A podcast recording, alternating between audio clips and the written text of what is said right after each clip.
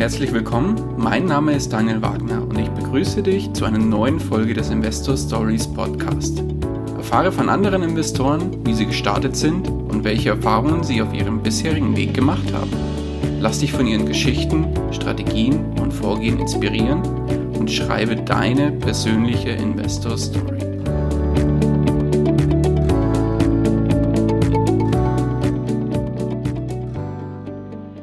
Bevor wir zur eigentlichen Podcast-Folge kommen, möchte ich dir noch kurz unseren Werbepartner vorstellen. Diese Folge wird dir präsentiert von OnVista. Beim Finanzportal OnVista erhältst du nicht nur aktuelle Informationen rund um das Thema Börse und Geldanlage, sondern hast darüber hinaus noch die Möglichkeit, dir ein kostenloses Musterdepot einzurichten. Damit kannst du schnell und einfach verschiedene Anlagestrategien testen oder dein Echtgelddepot spielerisch abbilden. Außerdem kannst du dir Notizen zu deinen Kauf- und Verkaufsentscheidungen machen und erhältst alle relevanten Nachrichten zu all deinen Werten. Die Einrichtung des Musterdepots dauert maximal eine Minute und hast du das Ganze dann eingerichtet, kannst du dein Musterdepot über die OnVista App jederzeit im Blick behalten. Den Link zur Einrichtung des Musterdepots findest du unter www.investor-stories.de slash onvista oder im Blogbeitrag zu dieser Folge. Und jetzt wünsche ich dir viel Spaß bei der kommenden Podcast-Folge. Hallo und herzlich willkommen zu einer neuen Folge des Investor Stories Podcast. Zum Ende des Monats natürlich wieder die Aktie des Monats. Und selbstverständlich habe ich mir wieder tatkräftige Unterstützung geholt und dieses Mal wieder vom Eduard Hange. Grüß dich, Eduard. Ja, hallo Daniel. Alles gut bei dir? Schön, dass du. Ja, bei mir ist alles super. Ich hoffe bei dir auch. Wir sind ja wieder, ja, sogar nach der Primetime heute unterwegs. Die Kids schlafen alle auf beiden Seiten bei uns. Ja. oder bei dir fast, glaube ich, oder? Ja, die toben oben noch ein bisschen rum, aber meine Frau kämpft mit ihnen. Alles klar, ich hoffe, sie gewinnt den Kampf. Ja, hoffe ich auch. Eduard, äh, stell dich vielleicht noch mal ganz kurz vor für die, die dich noch nicht kennen. Ja, ähm, Eduard Tange, mein Name. Ähm, ich bin 40 Jahre alt. Äh, ich betreibe einen Blog, nennt sich renditebibel.com. Ähm, dort schreibe ich über Aktien, über Immobilien und über alle möglichen anderen Investitionsarten. Und machst da auch die eine oder andere Aktienanalyse. Und da du ja schon mal zu Gast bei uns warst, wir haben ja letztens, jetzt muss ich kurz selber überlegen, was haben wir letztens gemacht? Die TUI-Analyse haben wir gemeinsam gemacht. Genau. Genau. Und heute, da wir uns ja auch mitten in der Dividendensaison befinden und in der Investor Stories Community die Dividendenstrategie, das Dividendenstrategie Special gerade am Laufen ist, haben wir uns auch dieses Mal einen Dividendenaristokraten ausgesucht und zwar dieses Mal Nestle. Bevor wir aber zur Analyse selbst kommen, nochmal ein kurzer Disclaimer wie üblich hier. Das heißt, wir stellen euch jetzt die, das Unternehmen vor und ja, geben hier natürlich keinerlei Kaufempfehlung oder sonstiges. Das heißt, euer Geld, eure Verantwortung und deswegen hört euch das Ganze an und entscheidet dann selbst, ob das Unternehmen für euch in Frage kommt zum Kauf oder nicht. So, Eduard, zum Thema Nestle. Wie immer würde ich sagen, starten wir mit der Historie. Gib uns doch mal einen ganz kurzen Abriss, wie ist denn ja, Nestle entstanden? Welche Wurzeln hat Nestle? Ja, Nestle ist schon ein paar Jährchen alt. Ähm, 1866 hat, äh, hat Nestle der Heinrich Nestle gegründet. Es war ein, ein in Frankfurt geborener ähm, Geschäftsmann bzw. Apotheker war er, der dann später in die Schweiz ausgewandert ist und dort die Firma gegründet hat. Ein Jahr später hat er schon äh, das erste Säuglingsmilchpulver auf den Markt gebracht. Das so, sogenannte Nestle Kindermehl. Und dieses ist halt sehr bekannt geworden und dadurch ist Nestle auch äh, sehr bekannt geworden in den Anfangsjahren. Ja, ähm, aber schon 1975, also sprich acht Jahre später, hat er sein 1875. Ja, 1875, genau. 1875, mhm. acht Jahre später, ähm, hat er sein Unternehmen schon wieder verkauft ähm, an die Pierre Sanual Roussy. Das kann ich jetzt Natürlich. auch nur ablesen, weil ich weiß auch nicht, ob ich das richtig ausgesprochen habe, ehrlich gesagt, weil Französisch, dieses Schweizer Französisch ist nicht so ganz meins. Ja, auf jeden Fall ist er mit 60 Jahren dann in den Ruhestand gegangen. Der neue Eigentümer, hat aber erstmal alles beim Alten gelassen, hat ähm, so ein paar Produkte angepasst, aber wie gesagt, alles ähm, beim Alten gelassen. In den Folgejahren kamen dann diverse Produktgruppen dazu, Kondensmilch, Schokolade. Äh, man hat Zukäufe getätigt, äh, man hat äh, die Schokoladensparte so weit äh, ausgedehnt, dass, dass es zum Weltmarktführer geworden ist. Ähm, man hat in den 40er äh, Jahren dann, also 1940er Jahren, dann Maggi AG. Maggi ist ja wohl in Deutschland die meisten bekannt. Hat die Maggi AG gekauft. 20 Jahre oder 15 Jahre später hat man ein deutsches, Tief, äh Quatsch, ein schwedisches äh, Unternehmen namens Findus gekauft, das für Tiefkühlkost äh, stand. Und so hat man sich in den ganzen Jahren, in den Jahrzehnten ein, ein unheimlich starkes Portfolio aufgebaut.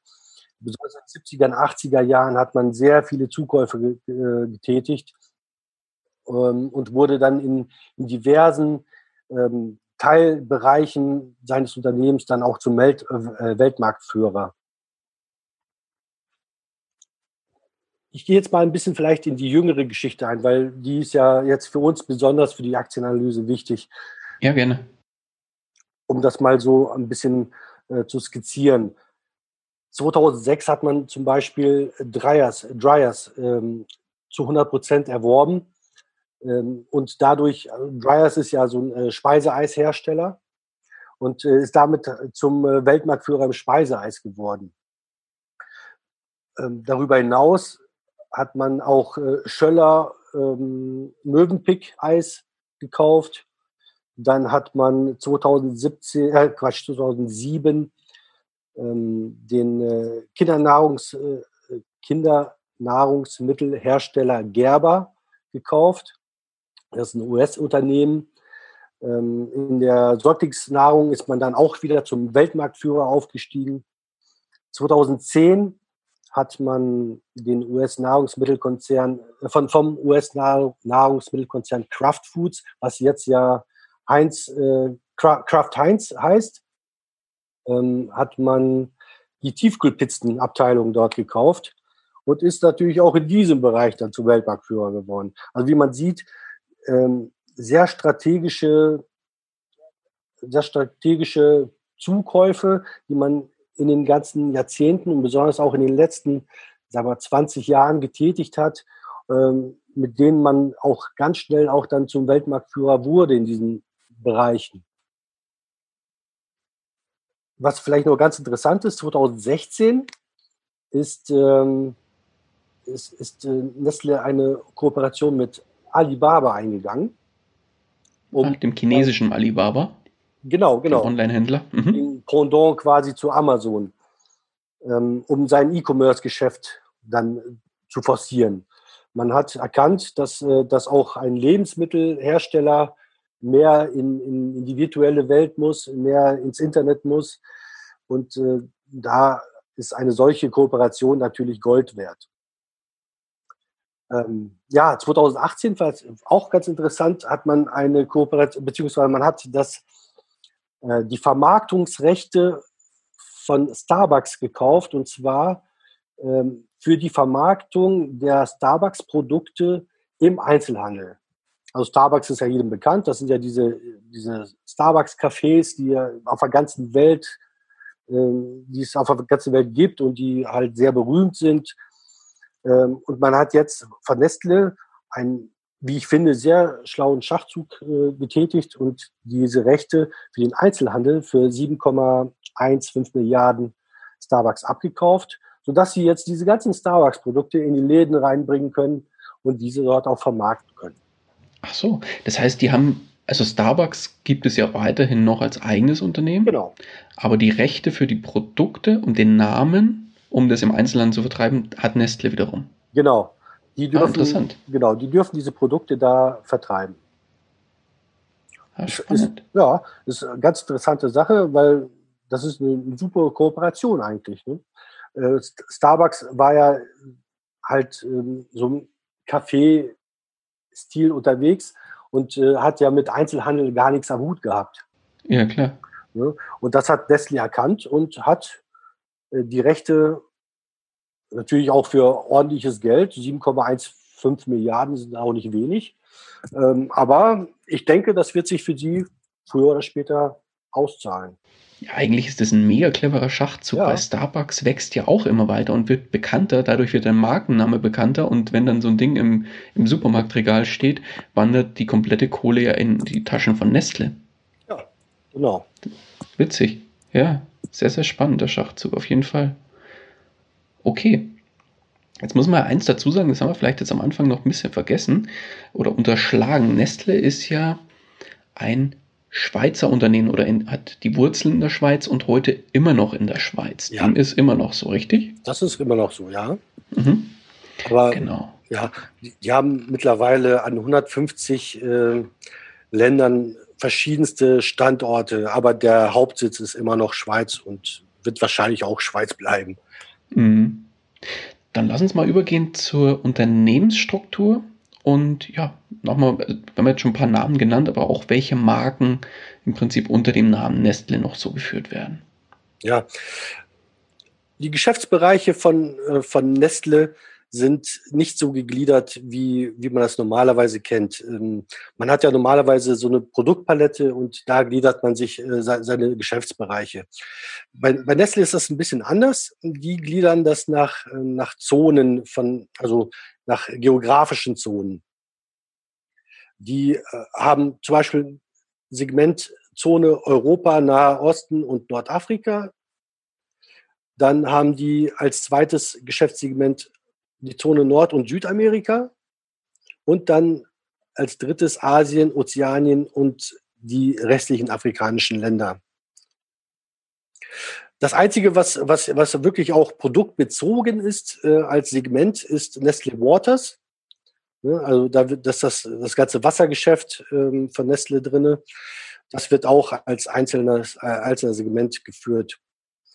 Und als, als letztes Auffangsegment ist das übrige Geschäft. Dort werden alle anderen Geschäftsteile, die man nicht den anderen Segment zuordnet, äh, runtergepackt.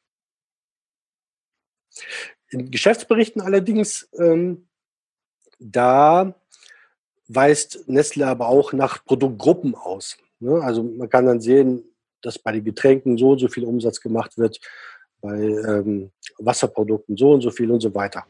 Mhm. ähm, Was gibt es da alles für Bereiche oder für Produktgruppen, die Sie da aufführen? Genau, das sind acht, acht Produktgruppen insgesamt. Äh, das ist einmal Getränke in flüssiger und Pulverform, dann wird nochmal die Wasserprodukte gesondert. Ähm, da kommen Milchprodukte mit Speiseeis, Nutrion-Produkte, Health Sides. Nutrion heißt ja nichts anderes als, äh, als Nahrungsmittelprodukte. Mhm. So Nahrungsergänzungsmittel, glaube ich, sind das, oder? Kann das sein? Nutri? Äh, Nutrion ist äh, englische äh, englisches Wort für äh, Ernährung, Nahrung. Ach, oh, ach so, okay. Also wirklich klassisches Essen. Genau. Mhm, okay. Als, als, als weitere Produktgruppe hat man dann Fertiggerichte und äh, Produkte für die Küche, dann Süßwaren und Produkte für die, für die Heimtiere. Als letztes, das waren jetzt sieben, sieben feste Produkte und das, das, das achte, die achte Produktgruppe ist einfach nur äh, auch wieder so ein Auffang, Auffangbecken ähm, für alle anderen Produkte, die, die man nicht den oberen Produktkategorien zuordnen konnte. Okay, Rest quasi. Ja, genau. mhm. Ja. Dann wolltest Dann, du noch was über die Marken, glaube ich. Ja, genau, erzähl mal. Erfahren, ne? Also Nestle ist ein wahnsinnig großes Unternehmen mit wahnsinnig vielen bekannten und starken Marken. Ähm, insgesamt sind das über 2000 Marken, die Nestle in Unternehmen führt. Da kann man jetzt natürlich nicht mal ansatzweise die, die ganzen Marken aufzählen. Man kennt zum Beispiel die ganzen Ness-Marken, also Nesquik, Nestea, Nescafé, Nespresso, das sind alles, ähm, alles Nestle-Produkte natürlich. Ähm, aber auch Buitoni zum Beispiel, die Nudeln von Buitoni, Caro Kaffee, oder Ja, auch kennt man eigentlich alles, ne? ja, Felix, das äh, Tierfutter Felix kennt man natürlich auch. Hertha, die Wurst, KitKat, Line, ah, Maggi, wie gesagt, habe ich ja schon mal erwähnt, dass Maggi äh, von, äh, von Nestle aufgekauft wurde. Die ganzen Maggi-Produkte. Ja, eigentlich so ein komplett breit gestreutes Potpourri an Produkten. Ja, Muss man ja. ja so sagen, oder? Ja. Wahnsinn. Und, und viele Produkte sind ja auch wirklich starke Marken, ähm, die, die auch eine, eine große Stellung haben. Äh, Beba zum Beispiel äh, im, im Kindernahrungsmittelbereich, im Säuglingsnahrungsmittelbereich. Ja, so streut sich das über die ganzen, ja, über die ganze Produktpalette hin. Vitell dann bei Wasser zum Beispiel, Wagner Pizzen, Yes-Törtchen. Und das geht immer so weiter und so fort. Ja, witzig. Ich, es, es, es gab jetzt, glaube ich, nichts, was du aufgezählt hast, was ich nicht kannte. Also da sieht man schon, welchen, welchen Stellenwert das eigentlich alles hat, weil das auch bei, auch bei der Werbung und so weiter, also wenn man, egal in Radiowerbung oder weiß ich nicht, Fernsehwerbung, Zeitungswerbung oder sonstiges, oder man geht eigentlich durch die Supermärkte und sieht eigentlich fast oder nicht, nicht fast, aber sehr, sehr viele Nestle-Produkte, ohne es eigentlich zu wissen, dass dahinter Nestle steckt. Ja, das stimmt. Wahnsinn. Mhm. Also eine hab- sehr starke Markenmacht auf jeden Fall. Ja, ich habe jetzt natürlich explizit auch für den deutschen Markt die Marken jetzt ausgesucht, ähm, weil mit amerikanischen Marken können wir ja hier in Deutschland wahrscheinlich eher weniger anfangen, außer es, ist halt eine globale Marke. Ja, klar. Ja. Nee, alles Ähm, gut. Nee, ja. okay. Würde ich da mal einen Haken dran machen an das Thema Marken. Ansonsten, wenn wir die 2000 Marken jetzt aufzählen, sind wir eine Stunde beschäftigt, glaube ich. Ja, ich glaube mehr. Dann würde ich mal einen Schritt weitergehen und ja, lass uns mal auf das Management von Nestle zu sprechen kommen. Was gibt es da dazu zu sagen? Ja, Management. Ähm, also eins vorwegnehmen, das Management ist wirklich top bei, bei Nestle. Die haben alle ganz hohe Expertise in, in ihren Bereichen. Ähm, an der Spitze steht Ulf Mark Schneider. Das äh, ist der Vorstandsvorsitzende, der auf der Harvard Business School sein MBA gemacht hat in den äh, Ende der 80er Jahre. Der, dann ist er zum Mischkonzern Franz Haniel ähm, nach Duisburg gegangen, hat dort bis äh, 2001 verschiedene Management-Tätigkeiten äh, gelernt und ausgeübt, ist dann zu Fresenius gegangen. Fresenius hast du ja, glaube ich, beim, bei deinem letzten, äh, letzten Ja, Monat- richtig. Genau, war die letzte Analyse mit, mit David zusammen. Genau, Äh, da auch unbedingt mal reinhören, um auf jeden Fall hörenswert. Passt dann sehr gut dazu. genau. Bei Fresenius Medical, Medical, Medical Care war er und hat dort die Bereich äh, Finanzen verantwortet. Ähm, und zwischen 2003 und 2016, also 13 Jahre, war er dann Vorstandsvorsitzender der Fresenius SE. Also schon ein, ein gestandener Manager. Und in seiner Amtszeit hat, äh, hat er den Umsatz des Unternehmens von Fresenius äh, SE vervierfacht. ne? Also in, innerhalb von 13 Jahren hat er äh, den Umsatz vervierfacht, die Mitarbeiterzahl mehr als verdreifacht und den Gewinn hat er verzwölffacht. Das ist mal eine Ansage. Also das ist schon ein Wert, das sind schon Werte, die, die über die kann man schon staunen. Er hat auch in seiner Amtszeit dann Zukäufe getätigt bei Fresenius, zum Beispiel äh, die Helios-Kliniken und äh, die Rhön-Kliniken. Das ist ja jedem ein Begriff. Die hat, äh, sind alle unter seiner Ägide dann zu Fresenius gegangen. Ja, ähm, was gibt es noch über ihn zu sagen? Heute ist er Vorstandsvorsitzender von Nestle. Genau, und äh, zwischen 2013 und äh, seit, seitdem er Vorstandsvorsitzender von Nestle ist, war er noch beim äh, amerikanischen Chemiekonzern DuPont auch als Aufsichtsrat ähm, tätig. Mhm. Seit wann ist er Vorstandsvorsitzender von Nestle? Seit 2017, 17. Okay, also jetzt ja drei Jahre. drei Jahre genau. Mhm. Ist so ein bisschen bekannt über ihn. Ähm, wie er so ein bisschen agiert, ob er eher so, sage ich mal, sehr gewinnorientiert ist, ob er sehr auf Digitalisierung fokussiert ist. Gibt es da irgendwas Besonderes über ihn noch zu sagen also vielleicht? Er ist schon sehr, sehr, sehr straighter Typ, der, der schon auf die Zahlen guckt. Ähm, das hat man ja auch, äh, ich sag mal, in seiner, in seiner Agenda gelesen, ähm, dass er bei Fresenius SE den Konzern wirklich nach vorne gebracht hat in der Zeit. Ähm, wie gesagt, er hat ja den Gewinn verzwölffacht, den, den Umsatz vervierfacht und so weiter. Also da ist er schon hinterher. Und er ist natürlich auch äh, zukunftsorientiert aufgestellt. Ja, also er, er guckt schon, was, wie kann man den Konzern, wie kann man den Konzern lenken, um ihn in der Zukunft noch ein Stück besser aufzustellen. Mhm. Okay.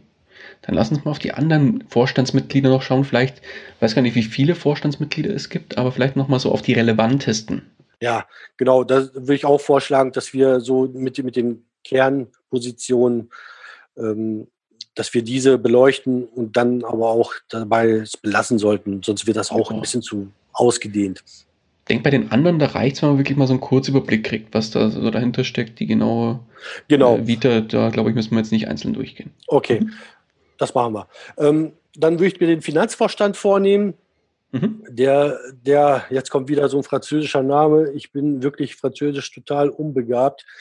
Ähm, François Xavier Michel Marie Roger würde ich jetzt das mal frei übersetzen. jetzt erstmal zehnmal hintereinander und dann. Nee. okay, ja. spannender Name, ja. Okay. Ja, hat, äh, hat viele Namen. Ja, er hat sein MBA an der, an der Ohio State University gemacht, ist dann als äh, Finanzmanager bei Danone gelandet, Finanzvorstand war er bei Danone. Ähm, äh, dann hat er noch weitere Unternehmen begleitet, die mir jetzt, jetzt nichts gesagt haben, sowas wie Ekada Pharmazeutik äh, oder oh äh, Mil, äh, Millicom International Cellular SA. das hat mir jetzt nichts weiter gesagt, ne, aber Danone ist natürlich eine Macht. Ähm, auch übrigens auch im gleichen Segment wie Nestle unterwegs. Dort war er Finanzvorstand unter anderem. Okay, und seit wann ist der äh, Finanzvorstand? Seit? Seit also bei Nestle? 2015, meine ich. Genau. 15. Mhm. Okay. Genau. Äh, Gut ist als, wie gesagt, in seiner Karriere nur im Finanzbereich gewesen, hat äh, dort seine äh, Erfahrungen gemacht und ist dann als gestandener Manager zu Nestle gegangen. Ja, der technische Direktor ist jetzt wieder ein Name, den man gut aussprechen kann, ist Stefan Palzer. Das ist ein Deutscher, der an, äh, sein Ingenieurstudium an der TU München gemacht hat. Ist ja nicht ganz so weit weg von dir. Das stimmt. Genau. Ähm, und hat dann noch ein MBA dran gehängt ähm, im Wirtschaftsingenieurwesen in Hagen. Ja, dann hat er erstmal den akademischen Weg eingeschlagen, hat an diversen Universitäten Professur gehabt, TU München, TU Hamburg, in äh, Stuttgart war er, glaube ich, auch. Ähm, und ist dann 2000 dann zu Nestle, äh, zu Nestle gegangen. Hat dort verschiedenste Bereiche im mittleren Management äh, durchlaufen und ist dann in den Technologie, ja, also er war schon immer in der Technologiesparte, sage ich mal, aber äh, ist dann in das, in das höhere Management der Technologie äh, bei Nestle aufgestiegen. Ah, okay. Also hat er sich quasi, erstmal hat er sich so der, der Theorie gewidmet an der, mit seiner Professur und dann ist er ins, in die Praxis, sage ich mal, eigentlich übergegangen und sich, hat sich da tatsächlich auch hochgearbeitet im Konzern. Genau. Genau, das war's. Und äh, er ist ja schon seit 2000 im Konzern, das heißt, er ist ja auch schon 20 Jahre, also auch ein sehr erfahrener, äh, erstmal Nestle-Kenner aber auch ein sehr erfahrener äh, Vorstand und sehr erfahrener Manager. Okay. Dann würde ich sagen, hast du noch einen oder? Ja, ich könnte noch den äh, Paul Bulke nennen. Ja, der wer ist in seiner Position? Äh, der ist Aufsichtsratsvorsitzender momentan. Der war okay. aber vor, davor ähm, quasi der Vorgänger von, ähm, von Ulf Mark Schneider, also dem Vorstandsvorsitzenden. Ah, okay. Ne, dann hat er die Seiten gewechselt. Äh, genau, er hat quasi die Seiten gewechselt. Ähm, das ist aber auch bei Nestle so eine, so eine Sache, die, die Nestle auch auszeichnet. Der Vorgänger von Paul, äh, von Paul Bulke äh, war auch wieder, wiederum Aufsichtsratsvorsitzender und davor äh, Vorstandsvorsitzender. Ach so, also die rotieren das, so ein bisschen. Die rotieren da so ein bisschen und dann ist der Vorgänger dann rausgegangen und hat äh, der Paul Bulke quasi die Stelle von, von, äh, von dem Vorgänger beim Aufsichtsratposten dann übernommen. Ah, witzig, okay. Ja, ähm, ja Paul Bulke ist Ingenieur und äh, hat auch ein MBA dann gemacht. Ja, in den 70er Jahren war das schon, hat eine Zeit lang oder eine ganz kurze Zeit als äh, Finanzanalyst gearbeitet ist dann schon 79 äh, zu Nestle gegangen. Also das ist quasi ein Urgestein. 79, 79 bin ich geboren.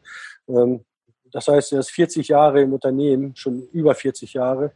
Inventarnummer auf der Brust, genau. Ja, quasi. Ja, bis, äh, ja, bis 2004 durchlief er quasi alle Managementpositionen im Unternehmen, im mittleren und äh, auch im höheren Management, bis er dann halt auch Vorstandsvorsitzender geworden ist. Ja, und dann 2017 ist er dann vom Vorstandsvorsitzenden dann in den Aufsichtsrat gewechselt als Vorsitzender. Okay. Dann, ich würde dich bitten, mach mal nochmal vielleicht so ein kurzes Fazit zum Management und dann springen wir einen Schritt weiter. Ja, also wie man, wie man schon alleine aus, aus den Biografien herauslesen kann, das sind sehr, sehr erfahrene Manager, die auch ähm, Jetzt bis auf den Vorstandsvorsitzenden jetzt, der jetzt noch nicht so lange bei, bei Nestle ist, äh, aber die anderen sind schon alle recht lange bei, bei Nestle. Das, das, was sie dort machen, hat schon Hand und Fuß und die haben eine sehr hohe Expertise. Expertise auf die Produkte von Nestle und Expertise auf das Unternehmen von Nestle. Ähm, ja, das kann man so grob festhalten.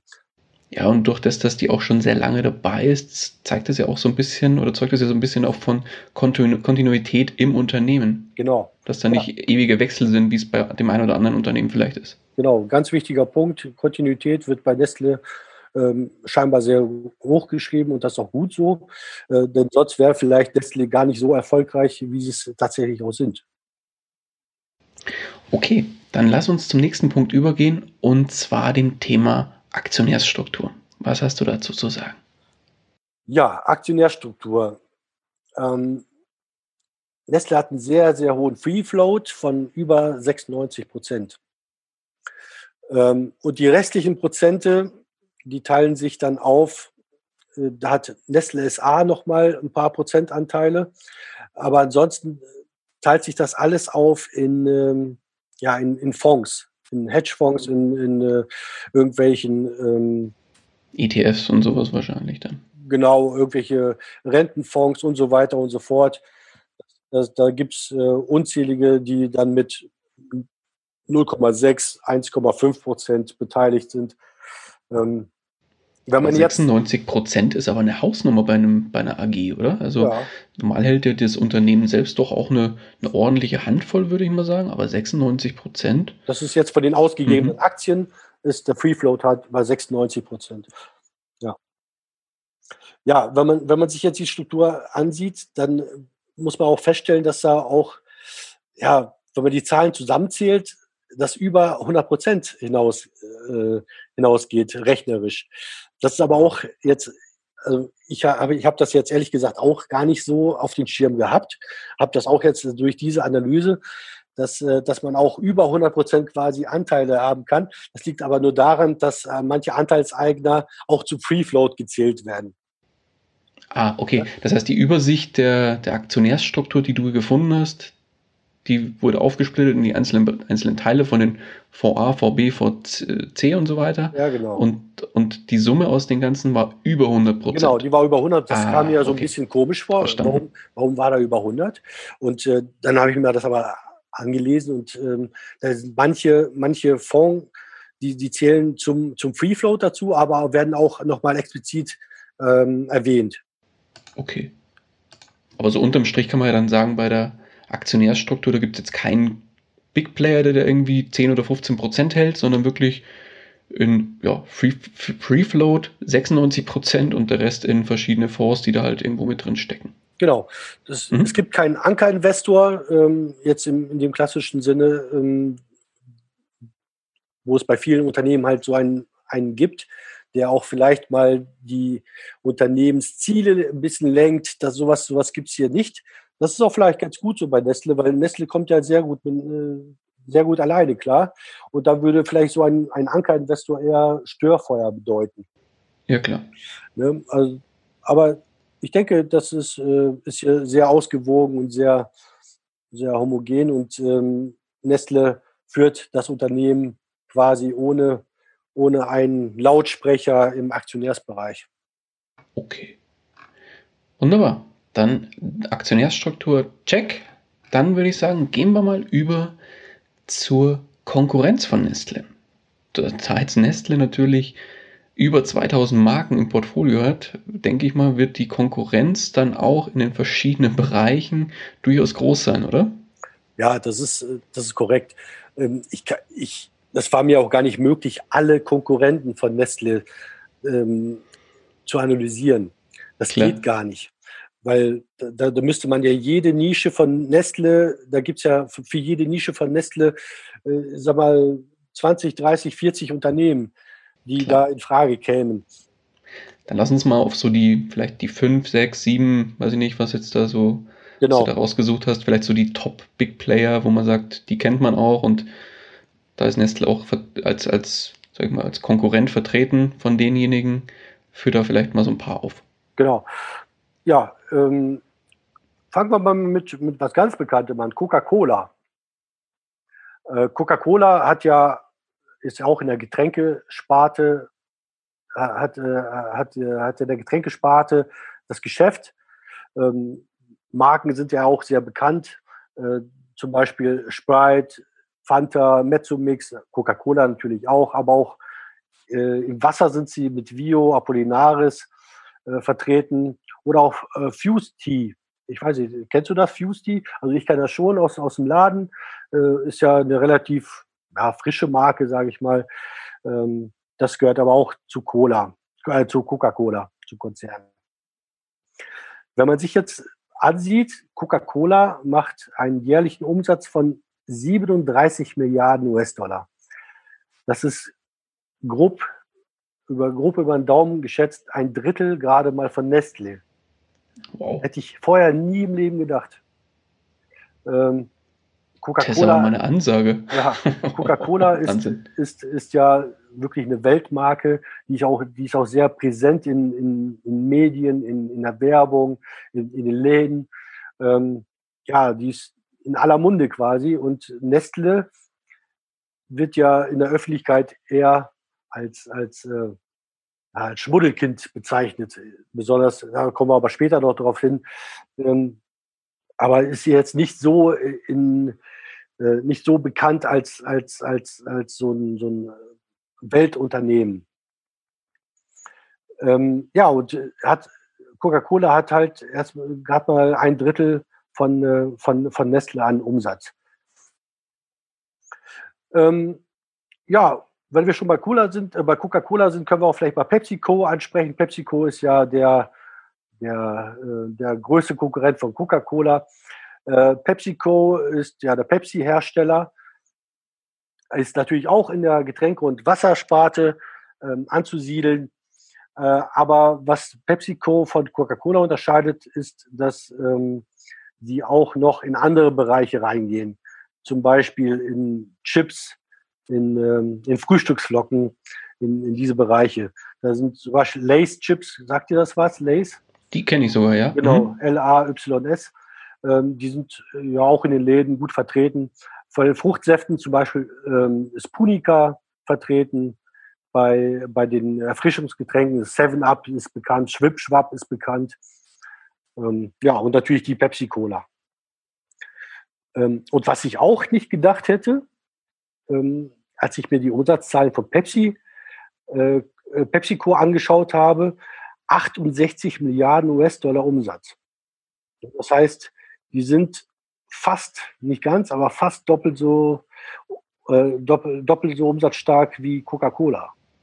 Ah, das hätte ich jetzt auch nicht gedacht. Ich dachte, das ist andersrum. Ja, hätte ich auch gedacht. Interessant, okay. Ja. Weißt du, weißt du zufällig, wie viel Umsatz ähm, Nestle in der Getränkesparte macht? Ähm, das kann ich dir, das kann ich dir tatsächlich sagen, bloß ja. so zeitlich. Da müsste man später mal, ich, ich, ich komme ja später noch auf die, auf die Umsätze. Okay, dann kommen wir da später nochmal drauf, weil ja? das ist ganz interessant mal zu wissen. Dann behalten wir uns mal im Hinterkopf, 37 Milliarden macht Coca-Cola, 68 Milliarden macht Pepsi Co. Genau. Okay, dann ähm, lass bei der Konkurrenz bleiben, bevor wir jetzt zu stark hin und her springen. Genau. Was haben wir noch? Ähm, was haben wir noch? Wir haben zum Beispiel Mars. Mars kennt man ja, den, den, den Riegel Mars kennt man. Da würde man da jetzt auch noch äh, Snickers wahrscheinlich zu und Twix dazu zählen. Oder man könnte die Verbindung dann äh, zu Mars ähm, führen. Aber Mars ist doch viel größer als nur das. Ähm, Mars ist zum Beispiel in der Tiernahrung ganz, ganz groß mit äh, solchen Marken wie Cäsar, Schappi, Schäber, Trill, Whiskas. Das gehört alles zur Mars-Gruppe. Mhm. Ach, interessant. Ja, aber auch im Nahrungsmittelbereich sind sie mit, äh, mit solchen starken Marken wie Miracoli oder Uncle Ben's Reis äh, vertreten. Jetzt von der Größe her ist das natürlich auch ein, ein Milliardenunternehmen, hat äh, Umsatz von äh, 35 Milliarden ungefähr pro Jahr. Ähm, was bei Mars natürlich äh, für uns Aktionäre wichtig ist, äh, Mars ist gar nicht ähm, mit Akt in einer Börse vertreten, ist also nicht, nicht börsennotiert. Ist eines der größten nicht börsennotierten Unternehmen weltweit. Auch so ein bisschen Mischwarenkonzern, kann man fast schon sagen, oder? Ja, ähm, ja, schon, klar.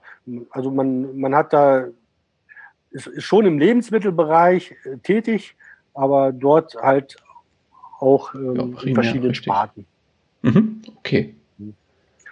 Ja, kommen wir dann mal vielleicht zu Unilever. Unilever ist ja auch bekannt, ist ein niederländisch-britisches Unternehmen, ein Konsumgüterhersteller, hat aber auch äh, diverse Produkte auch im, Nahrungs, äh, im Nahrungsmittelbereich, ähm, hat eine große Eissparte mit äh, Ben Jerry's zum Beispiel, Cornetto, Cremissimo, Langnese, Solero, Vinetta und Magnum zum Beispiel. Also schon viele bekannte Eissorten, die, die in diesem Unternehmen beheimatet sind. Und die Aber sind Konkurrent, weil Nestle auch im Eisspartensektor unterwegs ist, oder? Genau, genau. Mhm. Nestle ist äh, unter anderem auch in, in, in der Eissparte drin und da ist Unilever natürlich ein starker Konkurrent für die. Aber Unilever ist nicht nur in der Eissparte stark, sondern hat auch bei Suppen, Soßen und Fertiggerichten ähm, diverse Marken, zum Beispiel Knorr, Fanny oder Mondamin. Ist natürlich allen ein Begriff.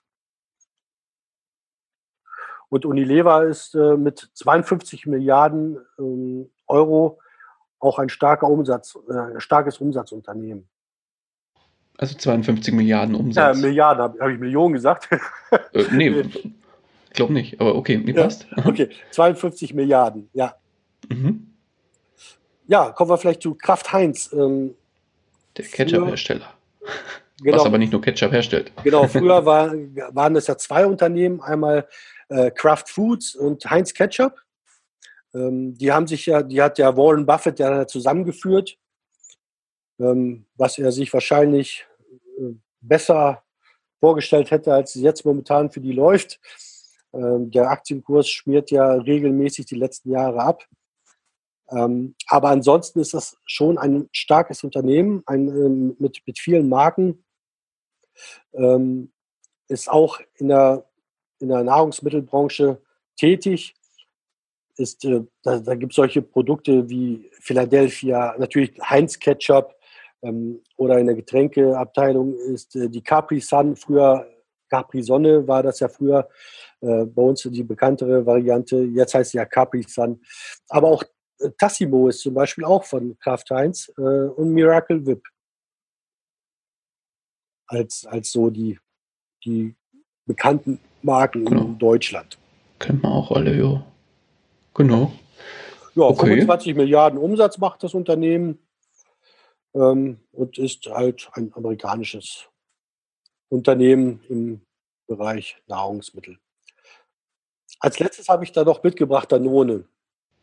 Ja, die kennen wir auch. Danone kennt man ja besonders wahrscheinlich aus, aus dem Joghurt- und Puddingbereich. Dani Sahne ne, von Danone, davon kriegt man nie genug. Oder wie heißt genau. es in der Werbung? ja. Aber äh, da gibt es auch noch viel, viel mehr Marken, die äh, bei Danone anzusiedeln sind. Zum Beispiel Activia oder Actimel oder Fruchtzwerge. Fruchtzwerge ist ja eine ganz bekannte Marke äh, hier in Deutschland. Aber auch auf, da kriege ich immer einen Einlauf von meiner Tochter, wenn ich keine mitbringe. Ja, wir haben das auch im Kühlschrank. Jedes Mal. Ja, aber auch im, ja. im, Wasser, im, Wasserbereich hat man auch starke Marken mit äh, Evian und äh, Volvic. Mhm, äh, klar, kennt man auch alles. Genau, und Kindernahrung, also man sieht Wasser, Kindernahrung, ähm, Milchprodukte, da sind viele, viele Gemeinsamkeiten oder Gemeinsamkeiten mit Nestlé. Ne? Also man konkurriert in ganz vielen Sparten miteinander. Äh, Kindernahrung, zum Beispiel Aptamil oder Melupa, ist auch jedem ein Begriff, äh, der Kinder hat zumindest. Ähm, ja, in der medizinischen Nahrung, in der medizinischen Nahrungsmittelsparte, äh, die gibt es auch bei Danone, äh, da werden solche Marken wie Fortimel oder Nutritia, äh, Nutrini, das sind äh, wer sich so mit diesen Nahrungsmitteln beschäftigt, das schon sehr, sehr starke Marken. Also vielleicht der, der Otto Normalverbraucher kennt es jetzt vielleicht nicht ähm, in der diese drei Marken. Aber jetzt, wenn man sich jetzt wirklich in der medizinischen Nahrungsmittelbranche äh, ähm, bewegt und diese Produkte zu sich nimmt, dann sind diese Marken definitiv ein Begriff.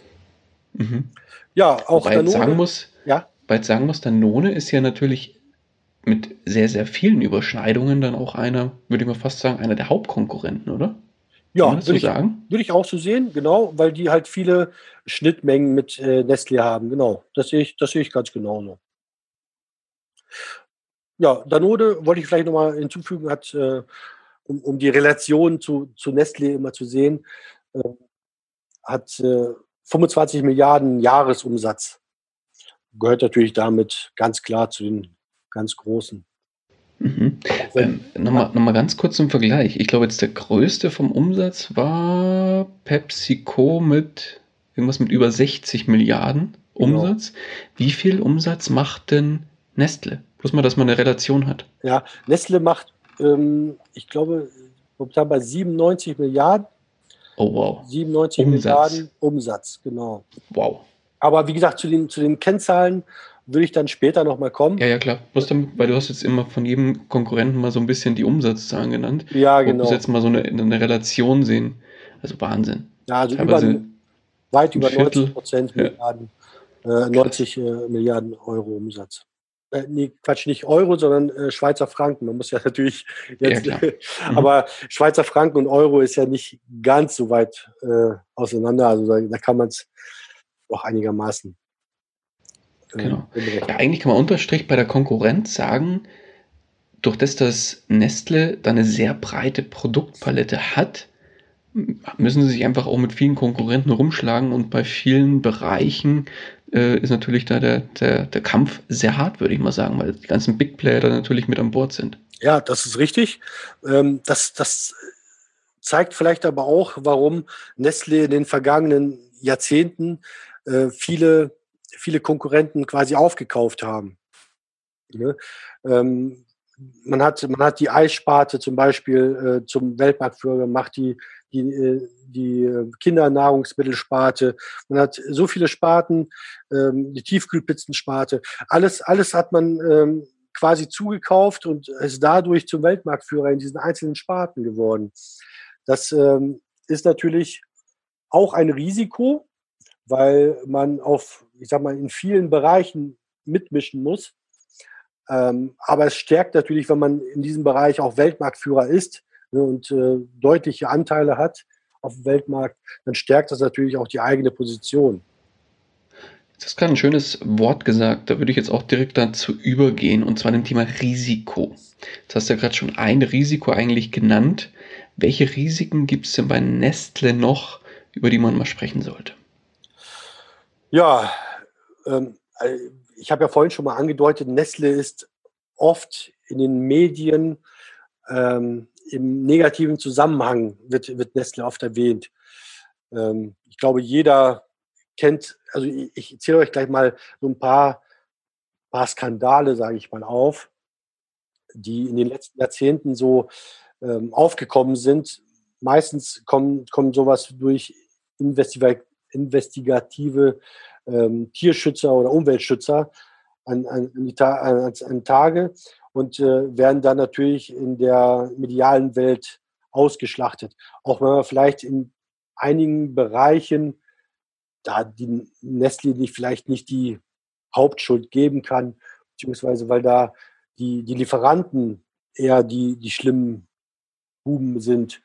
Ähm, klar kann man da jetzt sagen, Nestle kann aber auch seine Lieferanten äh, kontrollieren.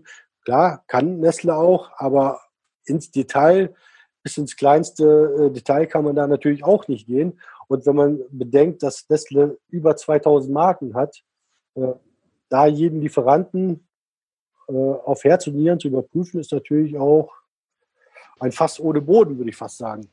Ja, und die haben auch wiederum Lieferanten und so weiter und so genau fort. Aber das würde ich jetzt mal gar nicht so vertiefen, aber erzähl mal ruhig so ein paar Skandale, wo du gesagt hast, was ist denn da so gekommen? Genau, in Deutschland ist zum Beispiel mal, ähm, ich weiß es nicht genau, die, die, Jahreszahl ist schon ein paar, paar Jahrzehnte her. Klar, ähm, alles Gen, gut. Gentechnische äh, Zutaten wurden da in den, in den Produkten von Nestle äh, quasi ausfindig gemacht durch Umweltschützer.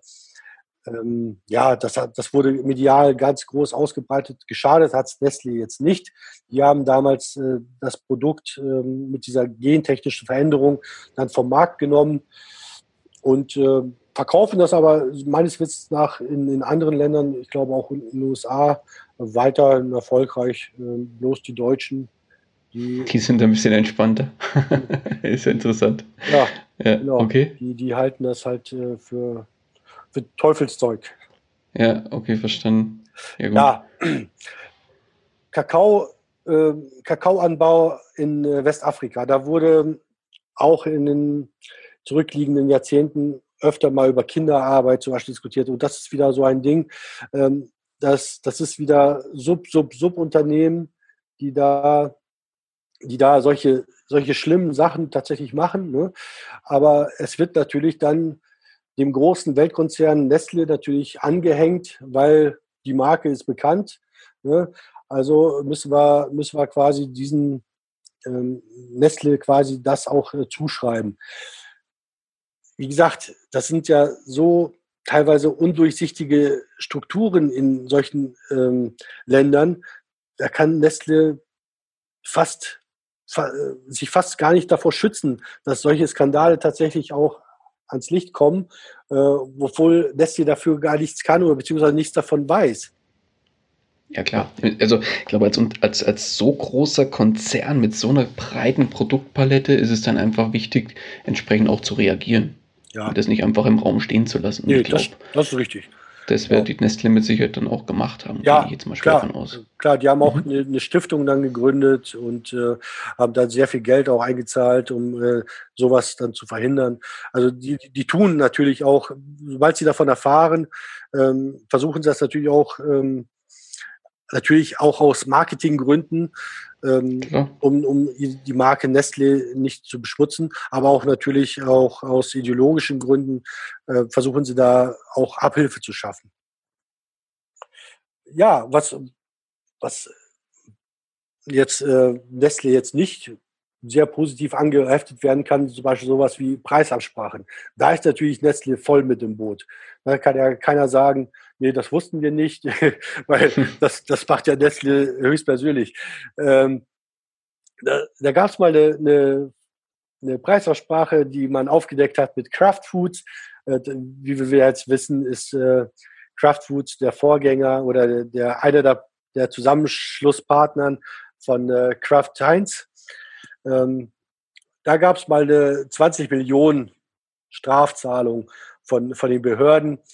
Ähm, wenn man natürlich das jetzt in Relation sieht, äh, dass, dass man ähm, über, weit über 90 Milliarden Umsatz ja. macht und dann, dann die 20 Millionen sieht, ist das natürlich ein Tropfen auf den heißen Stein, äh, was die Strafzahlung anbetrifft. Ja, klar. Ja. Aber okay. Mhm. Ja, Tierschützer haben dann auch mal bemängelt, ähm, zwar Tierversuche äh, bei Inhaltsstoffen von Nesti-Produkten. Ähm, und zwar hat äh, tatsächlich Nestle da Tierversuche gemacht. Äh, ich meine, mit äh, Mäusen war das. Sicher bin ich mir aber nicht mehr. Ähm, obwohl die, obwohl die das gar nicht hätten machen müssen. Also es waren freiwillige Tests quasi. Und genau das hat man dann ähm, von den Tierschützern halt bemängelt, dass man quasi äh, Tierversuch, freiwillige Tierversuche ähm, durchgeführt hat. Kann ich, äh, kann ich verstehen. Äh, auf der einen Seite, wenn man tierlieb ist, ist ja quasi fast jeder Mensch, ähm, weil er Haustiere hat oder, oder halt Tiere mag, ähm, dass, dass, dass, dass sowas sehr sauer aufstößt in der Bevölkerung. Klar, klar. Ähm, ich weiß auch ehrlich gesagt nicht, wie der Sachstand jetzt ausgegangen ist.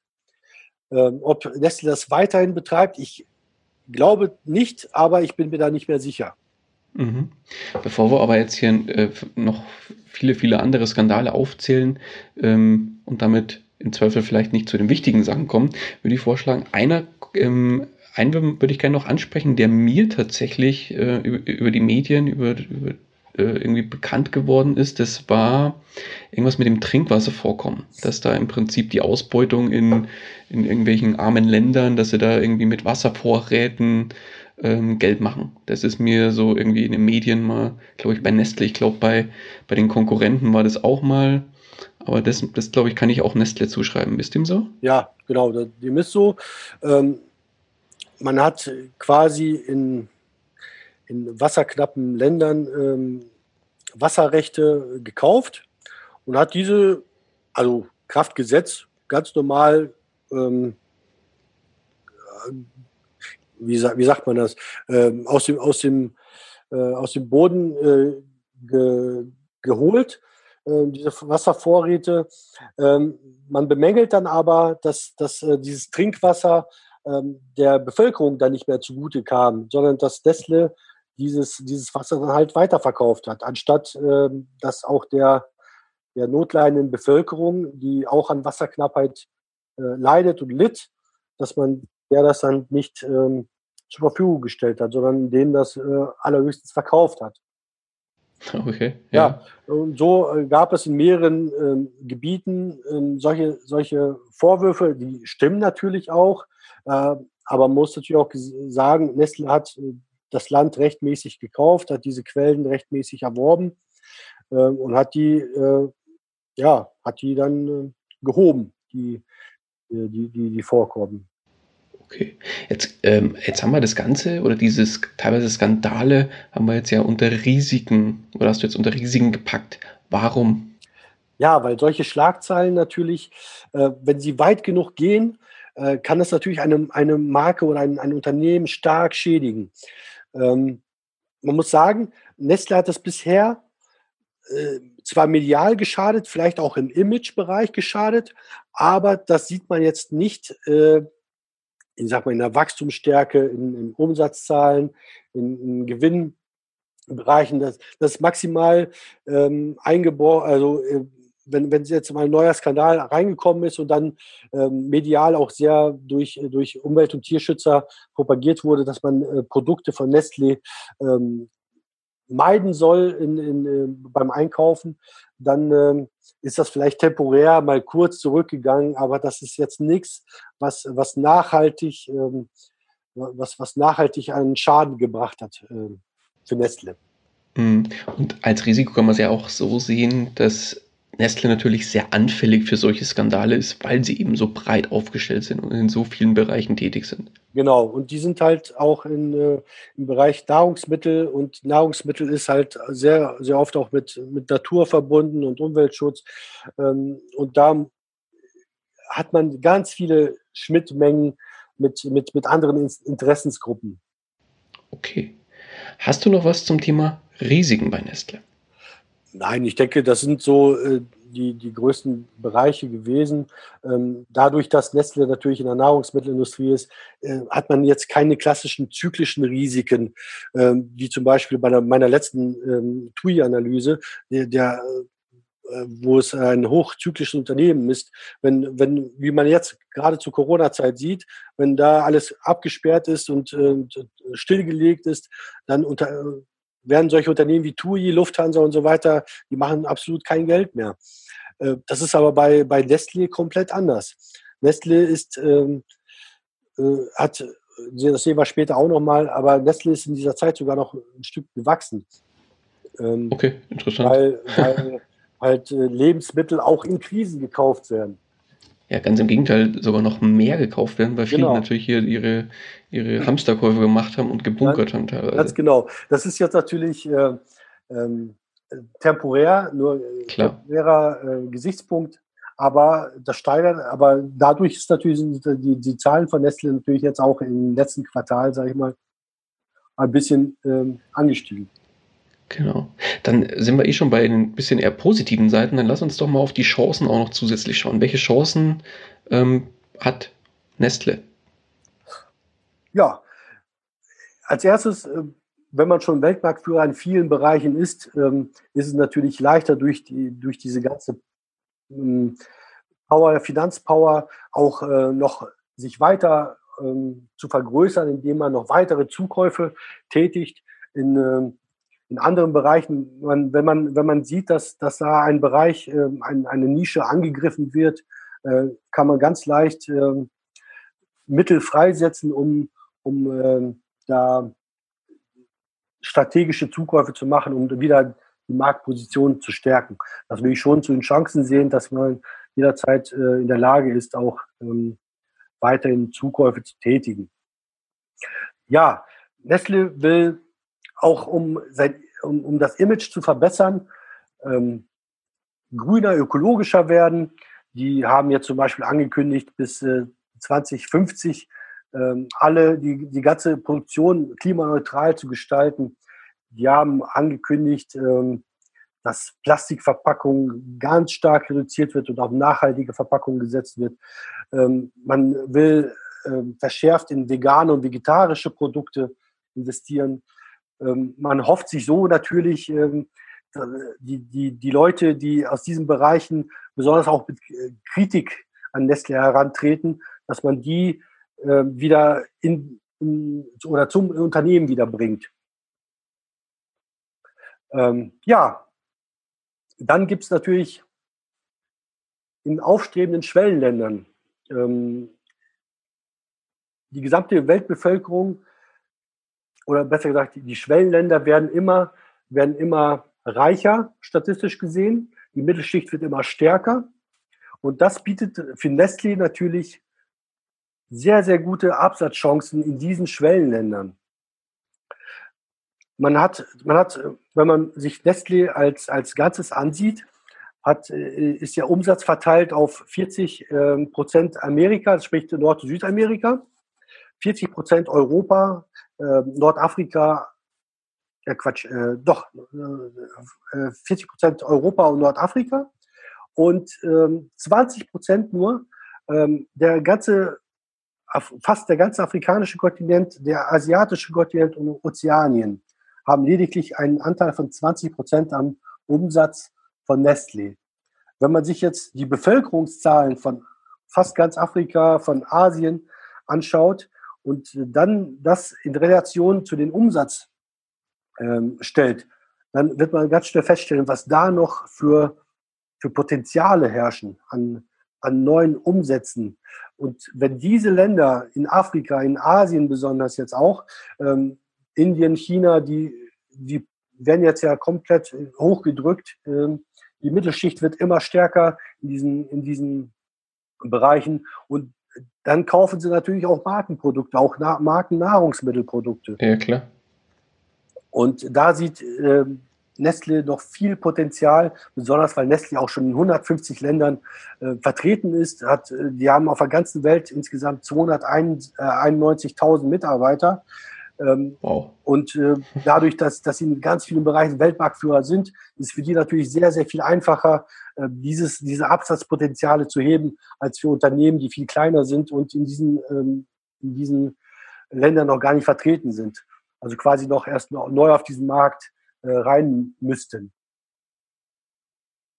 ja, als, als, als ganz große Chance sehe ich, ähm, wie auch schon vorhin erwähnt, äh, als wir noch bei der Historie waren, ist die, ist die äh, Zusammenarbeit mit Starbucks. Habe ich ja erwähnt, man hat ja quasi die Lizenzen von Starbucks äh, gekauft, um im Einzelhandel Starbucks-Produkte zu vertreiben. Ja, finde ich mega genial. Genau. Äh, haben wir vorhin eigentlich schon fast, äh, fast komplett schon besprochen. Ähm, ja. Dadurch, also als erstes, die Produkte von Starbucks sind weltberühmt und weltbekannt. Äh, dass man das überhaupt in seinem Portfolio hat, ist schon ein starker, starker Umsatztreiber.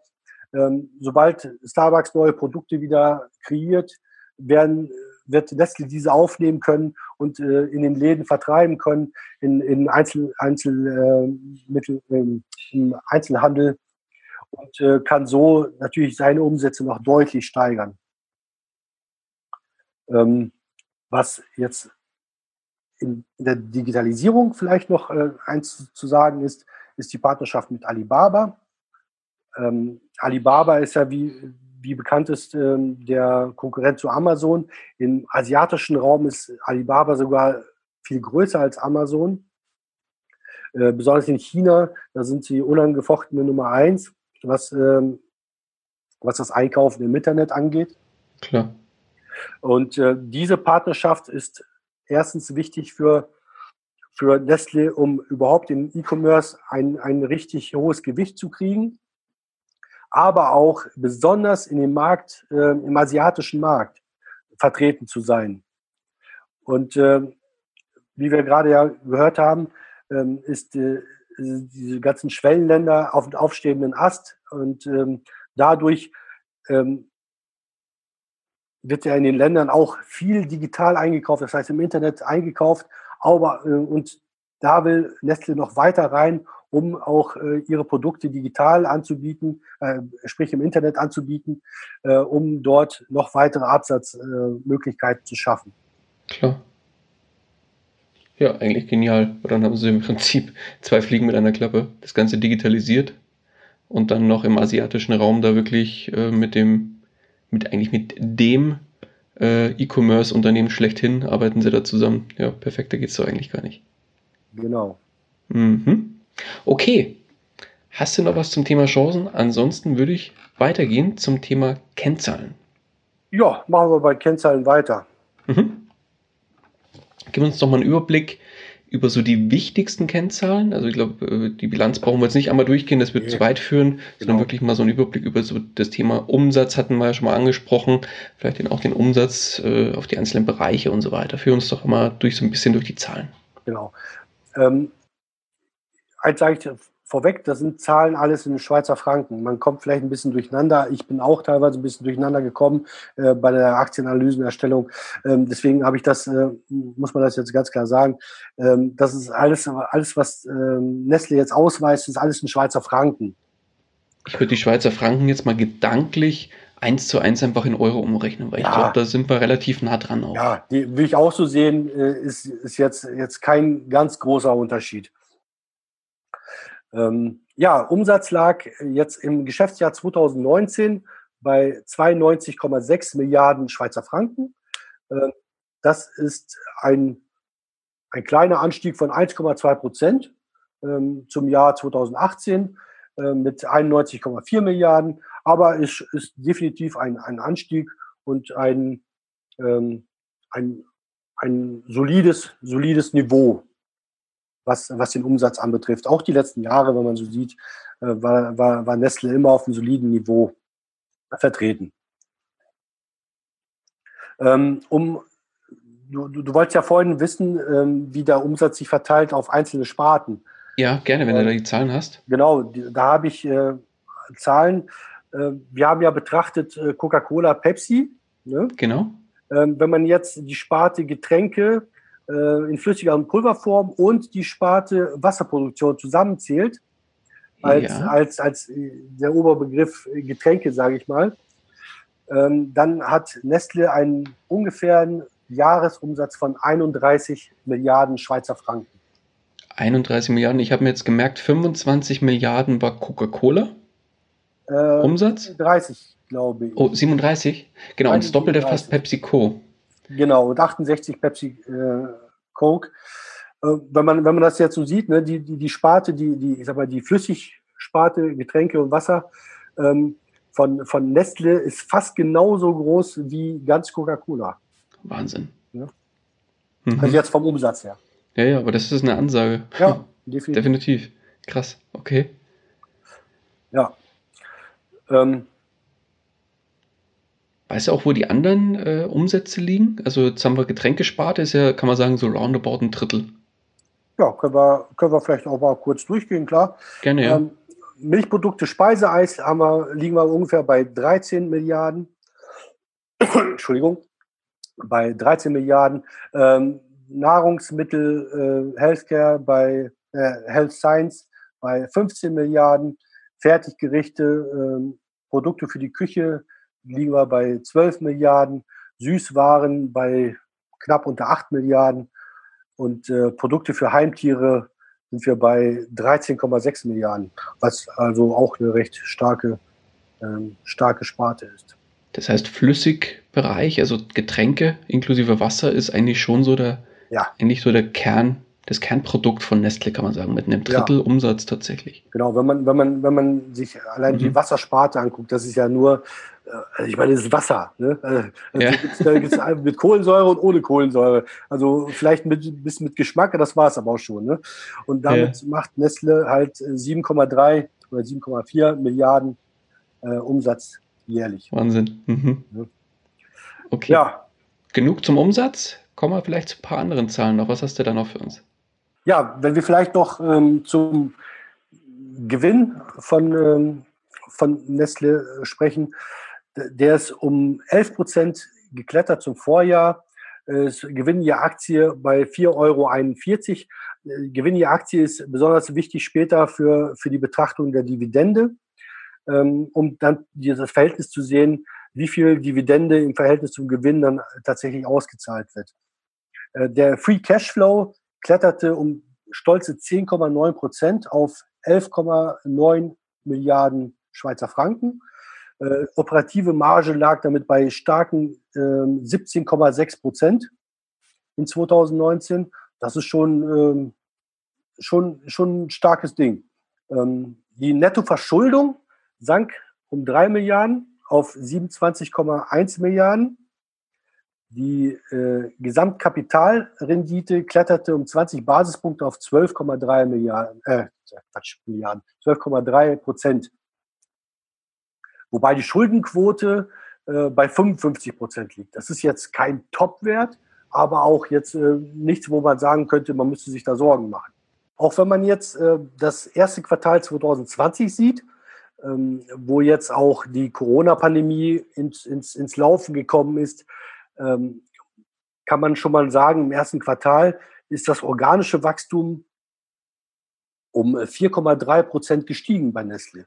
Ne, das ist das, was wir vorhin schon angedeutet haben, dass, äh, dass in dieser Branche eher ja, solche Krisen gar nichts äh, einem Unternehmen ausmachen oder vielleicht in anderer Form, aber eher gering ausmachen ähm, weil es halt kein Zykliker ist. Diese Produkte, die ständig gebraucht werden, die werden auch in Krisen gekauft. Vielleicht nicht ganz die, die, die, die, die ganz äh, teuren Marken, aber Nestle hat ja natürlich auch Marken, die jetzt auch im mittleren Preissegment sind und äh, die man jetzt vielleicht nicht, nicht ganz so äh, kennt. Ähm, und die werden ja dann halt weitergekauft. Ähm, wenn man jetzt sich nochmal das, das erste Quartal 2020 ansieht, ähm, auf, jetzt auch auf Corona bezogen, kann man auch feststellen, dass der Online-Verkauf ganz stark bei Nestle angestiegen ist, um ganze 30 Prozent. Oh, was heißt Online-Verkauf? Der Online-Verkauf von, von Nestle, also Produkte, die, die Nestle online verkauft. Ah, okay, wusste ich gar nicht. Also verkaufen die das auf der eigenen Website oder über auch Händler oder so? Äh, das, das wird alles über, über diverse Händler und Distributoren mhm, okay. verlaufen. Genau. Ja, stimmt, bei Amazon kannst du auch alles kaufen. Also gibt es ja auch ja. nichts, was du nicht kaufen kannst, richtig. Du kannst auch äh, Essen, Trinken, schieß mich dort, alles, was, was Rang und Namen hat, ja. bestimmt auch von Nestle da kaufen. Mhm. Ja, definitiv. Nee, klar. Okay, verstanden. Schön. Dann würde ich sagen, Kennzahlen, Haken dran. Lass uns zu einem der wichtigsten Themen überhaupt kommen von Nestle, dem Dividendenaristokraten, dem Thema Dividende. Ja, gerne. Ähm, bevor ich mir Nestle jetzt angeguckt hatte, äh, hätte ich jetzt gedacht, dass Nestle ähm, ziemlich stark bei Dividendenzahlungen ist. Ähm, aber was ich jetzt nicht ganz genau gewusst habe, wie viele Jahre die jetzt tatsächlich ähm, ihre Dividende schon erhöhen beziehungsweise nicht gesenkt haben. Und äh, da bin ich drauf gekommen, als Dividendenaristokrat nennt man, äh, bezeichnet man ja Unternehmen, äh, Dividendenunternehmen, die äh, mehr als 25 oder 25 Jahre oder mehr ihre Dividende gesteigert haben. Ähm, in diesem Fall hat Nestle es jetzt ganz knapp reingeschafft, denn ich mit, mit, der letzten Dividendenzahlung äh, wurde das dann zum 25. Mal, äh, so dass man jetzt Nestle tatsächlich auch Dividendenaristokraten nennen kann. Ähm, insgesamt hat man aber 36 Jahre die Dividende niemals gekürzt. Ne? Also die ist äh, 36 Jahre niemals gekürzt worden und seit 25 Jahren immer erhöht worden. Momentan, momentan sind wir bei 2,70 Euro pro Aktie. Und was ich vorhin äh, meinte mit, äh, wir müssen uns mal den Gewinn pro Aktie ansehen oder beziehungsweise merken, da waren wir bei äh, 4,41 Euro, äh, Schweizer Franken natürlich. Ich rede ja in Schweizer Franken. Äh, 4 Euro, äh, 4 Schweizer Franken 41. Ähm, und davon ist die Dividende 2, äh, 2,70 an Schweizer Franken. Also ja, deutlich über die Hälfte. Die Ausstellungsquote liegt äh, hierbei bei etwas über 60 Prozent. Das ist jetzt ja, im mittleren Bereich, sagen wir es mal so. Mhm. Viele, viele ähm, Unternehmen in, in, im Nahrungsmittelbereich, Konsumgüterbereich haben eine deutlich geringere Ausstellungsquote. Ähm, Nestle hat jetzt hier mit 60 Prozent, sagen wir, ja, ein etwas erhöhte Normalbereich. Allerdings sind wir ganz weit entfernt von irgendwelchen, von irgendwelchen ähm, Risiken in Bezug auf, dass, dass, dass wir hier mehr, mehr Dividende ausschütten, als wir einnehmen oder sowas. Das ist, das ist noch weit, weit weg.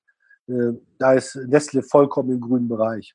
Wenn man ein, einen guten Dividendenaktie, eine gute Dividendenaktie äh, erkennt man auch daran, wie die Dividendensteigerungen sind.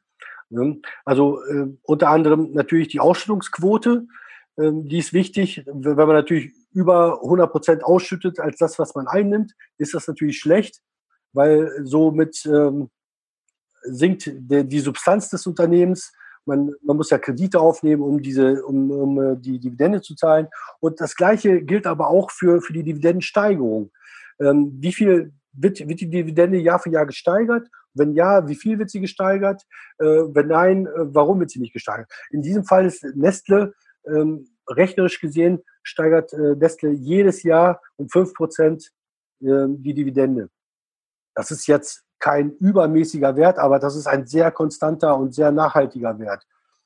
Ähm, wenn man, die steigern natürlich auch nicht jedes Jahr um 5 Prozent. Das kann mal sein, dass sie mal ein Jahr um 10 Prozent steigern, das andere Jahr aber auch nur um 3 oder 4 Prozent. Und, äh, aber im Mittel sind wir da bei 5 Prozent ähm, bei der Dividendensteigerung. Was, was Nestle macht, ist, ähm, ist neben Dividendenauszahlung aber auch Aktien zurückzukaufen. Ähm, das ist jetzt nicht in Deutschland eigentlich nicht, nicht ganz so geläufig. Äh, gut, Nestle ist auch kein deutsches Unternehmen, aber ähm, ist, äh, wir als deutsche Aktionäre sind bei Aktienrückkäufen äh, eher spärlich äh, ähm, informiert, weil in Deutschland das eigentlich die Dividendenzahlung an erster Stelle steht und Aktienrückkäufe eher so Nischendasein quasi fristet. Ähm, Nestle macht aber beides. Das, es gibt in Amerika auch ganz viele Unternehmen, die beides machen, aber es ist jetzt nicht so, dass es zum, äh, zum Standard ist, dass man beides macht. Äh, Nestle macht es aber. Die haben in den letzten drei Jahren ähm, 20 Milliarden Schweizer Franken äh, an Aktien zurückgekauft. Ähm, die haben aber auch jetzt beschlossen, für die nächsten drei Jahre ab 2020 nochmals 20 äh, Milliarden an äh, Aktien zurückzukaufen. Das bewirkt, also Aktienrückkauf, kurz erklärt, äh, man kauft, man nimmt quasi Aktien vom Markt runter, dadurch äh, ist die, wird die Aktienanzahl äh, verringert, verringert und dadurch steigt, ähm, steigt der Aktienkurs. Also es, man muss jetzt eins dazu sagen, kleine Korrektur, glaube ich, muss ich da reinbringen, ja. sicherheitshalber. Es wird nicht die Anzahl der Aktien grundsätzlich am Markt verringert, sondern die Anzahl der freien Aktien wird ja. verringert, oder? Ja, ja, vollkommen mhm. recht. Ja. Genau. So viel Zeit muss sein. nee, nee, nur sicherheitshalber, ja. weil nee, nee, da hast du vollkommen recht. jetzt da eine Rückfrage kommt dazu. Nee, genau. Alles gut. Ja. Genau, und das, das sorgt dann natürlich logischerweise auch dafür, dass dann der Kurs oder eine Aktie eigentlich ja wertvoller wird, weil sie weil weniger zur Verfügung stehen, oder? Genau, das ist äh, dadurch steigt ja, wie gesagt, der Aktienkurs und das ist halt ein Mehrwert, den der Aktionär noch zusätzlich bekommt. Er bekommt einmal die Dividende und einmal durch das Aktienrückkaufprogramm ähm, wird der Kurs auch noch mal ähm, gepusht, sage ich mal. Mhm.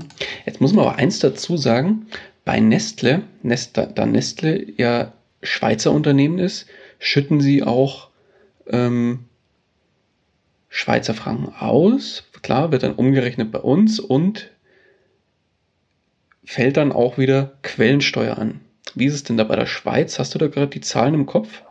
Ja, das ist, das ist auch, ich muss ehrlich gesagt sagen, ist das auch der einzige Grund, warum ich keine Nestle-Aktien besitze.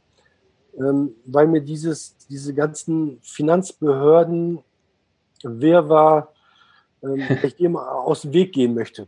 Also es ist richtig, die, die, das, das fällt ja die Quellensteuer, die Schweizer Quellensteuer ein.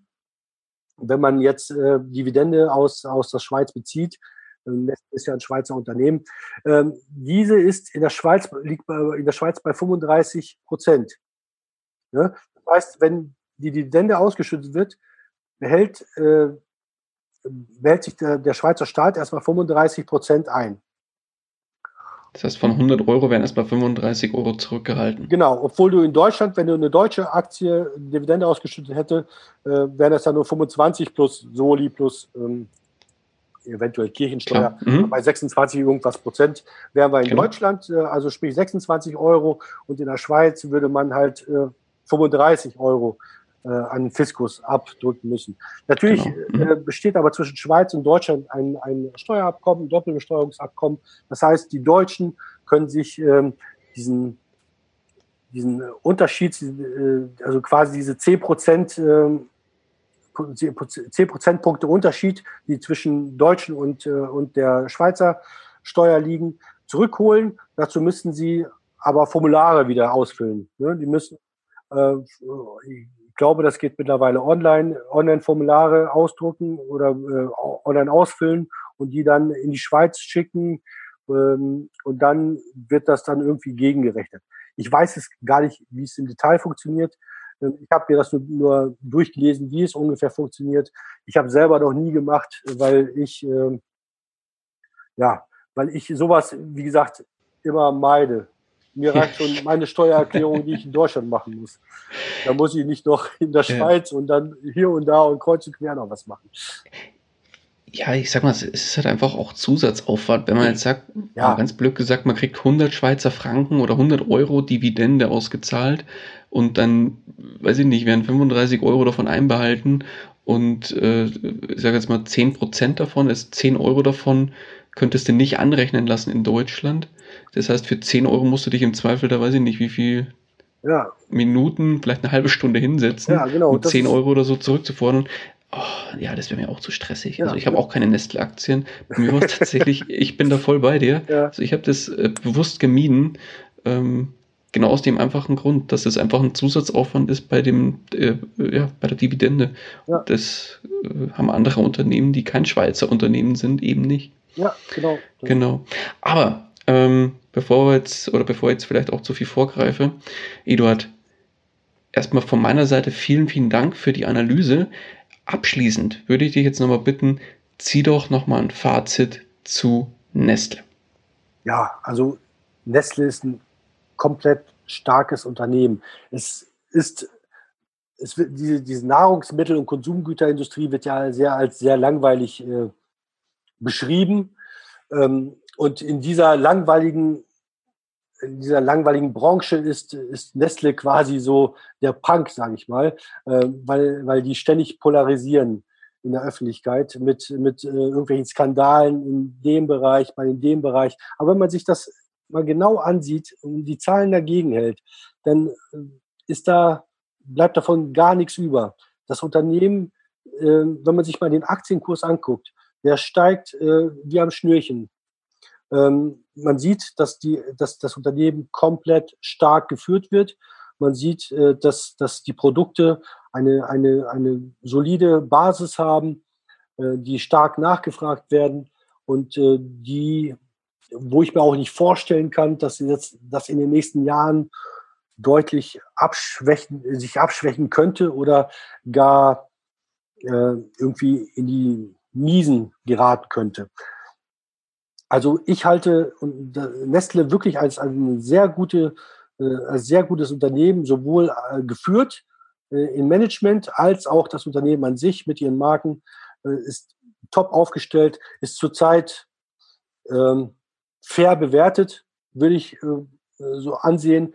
Ähm, man kann aber sicherlich jeden, jeden Rücksetzer kann man bei, bei Nestle meiner Meinung nach kaufen, wenn man mit der, mit der Quellensteuer umgehen möchte.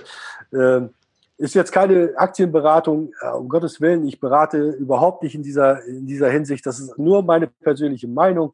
Ähm, also ich als Schweizer, wenn ich in der Schweiz leben, äh, leben würde, würde ich definitiv Nestle-Aktien haben. Und mit Sicherheit auch das ein oder andere Produkt davon. Ja, was konsumieren. Genau. Nee, wunderbar. Dann, Eduard, dann sind wir durch. Dann von meiner Seite nochmal ganz, ganz herzlichen Dank für die Mühe und dass du die Analyse so toll ausge ausgearbeitet hast. Ähm, ja, was bleibt mir zu sagen, außer die letzten Worte, die gehören dir und bis zum nächsten Mal. Ja, vielen Dank, äh, dass ihr zugehört habt. Äh, ich hoffe, wir konnten euch äh, das so ein bisschen näher bringen. Ähm, Nestle ist ein starkes Unternehmen und sicherlich ein Blick wert, um, um sich das mal anzuschauen, ob das irgendwas für einen selber ist. Ja, ich wünsche allen klar. einen schönen Abend und tschüss. Besten Dank. Mach's gut, Eduard. Ciao, ciao. Das war's auch schon wieder mit dieser Podcast-Folge. Ich danke dir ganz herzlich fürs Zuhören. Wenn dir der Investor Stories Podcast gefallen hat, dann freue ich mich darüber, wenn du mir eine Bewertung bei iTunes hinterlässt. Das Ganze dauert keine zwei Minuten, jedoch unterstützt du damit mich und meine Arbeit für den Podcast. Außerdem möchte ich dich herzlich einladen, dich der Investor Stories Community über Facebook anzuschließen. Vernetze dich dort mit Gleichgesinnten, tausche dich mit anderen Menschen, die ebenso die Verantwortung für ihre Finanzen selbst übernommen haben, aus und profitiere vom Know-how vieler erfahrener Investoren. Neben dem aktiven Austausch erwarten dich regelmäßige Community-Aktionen, Gewinnspiele und noch vieles mehr. Den Weg zur Community findest du über www.investor-stories.de slash community. Ich freue mich, wenn du auch beim nächsten Mal wieder mit dabei bist. In dem Sinne, alles Gute und habe die Ehre, dein